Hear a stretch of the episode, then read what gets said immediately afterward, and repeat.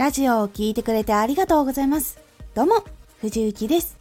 毎日16時、19時、22時に声優だった経験を活かして初心者でも発信上級者になれる情報を発信しています。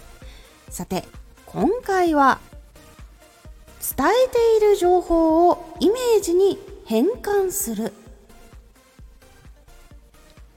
あなたが投稿したラジオは悩んでいて私も分かりたいんだけどどうしたらいいのか。変わりたいんだけどどうしたらいいのか。わからない。そう悩みながらスタンド FM に迷い込んだ。相手に届いてあなたが思っているよりもすごい力になること。っていうのがあるんです。という文章。これが伝え方次第でちょっと伝わりにくい部分っていうのがあるんです。でそこのイメージをちょっと具体的にする。ちょっと変換をする。と大学生の彼女はいつも変わりたくてスタンド FM を聞いている。でもどこかしっくりこなくてまた新しいことを探すのを繰り返し。そんなある日彼女は一本のラジオに出会った。変わりたくて変われなくて自分探しを繰り返していた彼女と同じ経験を持った人だった。その人は変われた。彼女はその人に憧れ毎日ラジオを聴いては実践をした。大学生だった彼女は今もラジオを聴いている。でもリスナーとしてだけではなく彼女もまたラジオで変われなかった人変わりたい人へメッセージを届けていた。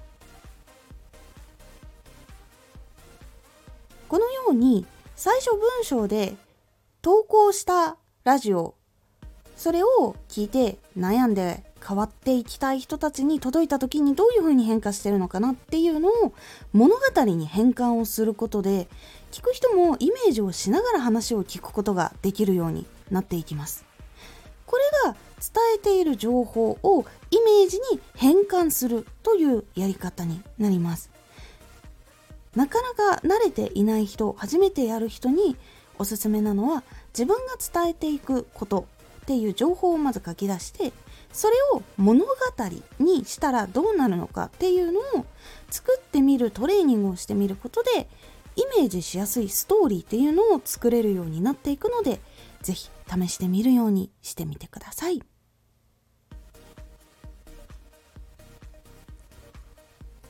今回のおすすめラジオ一点張りができる人が成長が早い。